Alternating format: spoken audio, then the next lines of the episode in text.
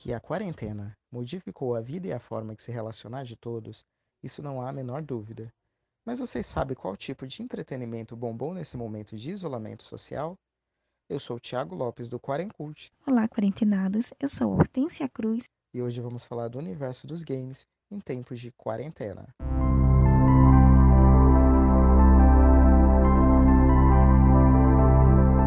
Jogos de videogame já deixaram de ser coisa de criança há muito tempo. Cada vez mais campeonatos de jogos online, com altos prêmios e dinheiro, são difundidos mundialmente, onde jogadores profissionais vivem só disso. É um jeito de se divertir que consegue agradar a gregos e troianos, com a variedade de jogos que existem por aí. É só deixar o preconceito de lado, e as pessoas andam deixando, viu? Segundo o um estudo realizado pela consultora de mercado NPD, houve um aumento de 35% em relação ao ano passado nas vendas de jogos no mês de março, quando a quarentena estava só começando. Uma explicação para esse aumento estrondoso seria que o universo dos games promove um ambiente fantasioso de escapismo, onde as pessoas conseguem fazer parte de uma narrativa do qual o desenrolar está só nas mãos dela. Ela é protagonista dos fatos, e no final de sua jornada, esse jogador é recompensado com um final satisfatório. Isso em tempos de uma crise tão séria, que afeta sobretudo as emoções das pessoas, onde todos devem seguir normas rígidas de segurança e se manter isoladas, traz uma sensação de proatividade, que promove uma satisfação intensa, ainda que em ambiente virtual. Os jogos online ainda permitem que as pessoas se mantenham próximas de seus amigos, através das salas de bate-papo e dos ambientes de interação que muitos jogos possuem hoje em dia. As redes sociais também possuem um papel importante para esse cenário. No Twitter, por exemplo, houve um aumento de 71% de conversas relacionadas a jogos de videogame na plataforma. Mas nem só de flores vive a indústria de games nesse momento. Jogos muito aguardados como The Last of Us Part 2, Minecraft Dungeon e Ghost of Tsushima deram dor de cabeça para seus produtores, tendo seu desenvolvimento feito praticamente de maneira remota. O diretor de The Last of Us Part 2, Neil Druckmann, diz que precisou apenas consertar detalhes finais, pois boa parte do jogo já estava praticamente finalizada, e orientou a sua equipe a cuidar de seus familiares e trabalhar de casa. Já Ellen Cheng, chefe de estúdios de Minecraft Dungeon, alegou que foi desafiador esse momento, pois orientar uma equipe acostumada a trabalhar em um time grande isoladamente de casa foi uma mudança muito drástica. Problemas de conexão também são muito recorrentes, devido à alta demanda de jogadores online ao mesmo tempo, e ocasiona reclamação dos usuários. Nada disso, porém, sequer arranha a ascensão que esse universo anda ganhando e mostra que os games não pertencem só ao nicho e podem competir em pé de igualdade com qualquer outra indústria de entretenimento. Nossa colega do Quarencult, Hortência Cruz, irá entrevistar agora o youtuber de games Guilherme Fernandes do canal Dica Geek para falar um pouquinho mais sobre esse assunto com a gente. Vamos conferir. Então, Guilherme, temos observado esses campeonatos chamados e-sports, né, de jogos online, onde as pessoas até ganham um dinheiro considerável. Você acha que isso tem ajudado para que os adultos comecem a jogar mais? Que tenha, de alguma forma, feito que eles comprem mais console, né? Você, como YouTube, viu uma adesão maior de adultos jogando videogames? E aí, pessoal, tudo bem? Eu sou o Guilherme, tenho 25 anos e sou youtuber no canal Dica Geek. Sinceramente, eu não sei dizer se eu vi uma procura maior de console por conta da pandemia, por causa que o preço dos consoles não diminuiu exponencialmente, entendeu? Continua sendo um valor fora dos padrões da classe C e D. O que eu vi é um, um aumento é de pessoas que têm condições, né, da classe B A, que são youtubers, que são streamers, passando a fazer streams mais de jogos de console.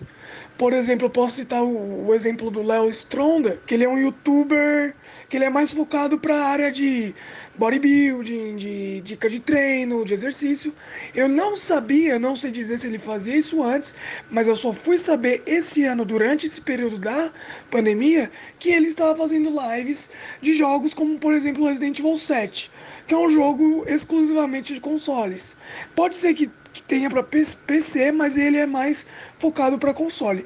Eu vi um aumento maior de pessoas jogando em console, fazendo streams de jogos que são exclusivos de consoles. É, você conseguiu observar jogando online durante a quarentena, né? Se houve um aumento do consumo de games? Como youtuber, assim, tudo bem que eu sou iniciante, né, nesse ramo. Eu vi que tem bastante gente, há uma grande procura, até das pessoas que não jogam, porque tem gente que não tem condições de jogar, mas que tem condições de assistir os seus youtubers favoritos jogando os jogos, principalmente aqueles jogos que são online, que são disputas online com outras pessoas. Ao invés de disputar com a máquina, a pessoa disputa com outras pessoas. Exemplo disso é o lançamento do jogo Fall Guys, que é um jogo infantil ele é bem bobinho, ele é bem engraçadinho, ele não é feito para ser um jogo adulto, é um jogo divertido e infantil, bem colorido, que apesar disso tem muito adulto, muita gente barbada jogando porque ele é muito divertido. E ele é online, ele coloca 60 pessoas disputando em uma série de gincanas para ver quem consegue ficar em primeiro. Eu vi que ele lançou recentemente, esse ano, durante essa época de pandemia, e mesmo assim esse jogo conseguiu estourar. Ou seja, a procura está cada vez maior nessa época que nós estamos em casa por entretenimento em jogos digitais. Ainda sobre jogos online, você acha que a quarentena ajudou as pessoas a ficar mais próximas uma das outras, mesmo estando distantes no mundo virtual? Na minha opinião, o ambiente digital, né, a conexão à internet, permitiu a aproximação das pessoas nesse período de pandemia. Tá? Tinha muita pessoa que não consumia esse tipo de conteúdo, esse tipo de entretenimento digital, que passou a consumir porque era uma das poucas opções que a pessoa tem de entretenimento muito nesse período. Porém, o que, o que eu acho, que eu vejo às vezes, a internet é um lugar que ele pode ser maravilhoso, tá? Ele é maravilhoso, só que também existem muitas pessoas, assim como em qualquer lugar da vida, existem muitas pessoas de mau caráter, pessoas ruins, que usam da internet para despejar o seu veneno e a sua maldade, que também pode ser prejudicial à saúde psicológica. Então, na minha opinião, o uso da internet, a, as redes sociais e todo esse entretenimento digital deve ser feito com cautela, porque existe muita coisa boa, tá? Existe mais coisa boa do que ruim na internet, mas ainda assim existe também esse lado obscuro que eu acho que a pessoa tem que tomar muito cuidado e que tem que tentar se habituar, aprender que a internet, assim como em qualquer lugar, em qualquer parte da vida, existe seus altos e baixos. Então corre lá no YouTube, Dica Geek, Dica G U I K, porque tem bastante conteúdo sobre mangás, animes e games. Além de análises, eu também faço gameplays ao vivo então corre lá que o conteúdo é maravilhoso. Me sigam também no Instagram, no arroba Dica Geek, tudo junto. E na página do Facebook, Dica Geek em caixas altas. Produção e pesquisa por Tiago Lopes. Apresentação Hortência Cruz e edição Heloísa Liva.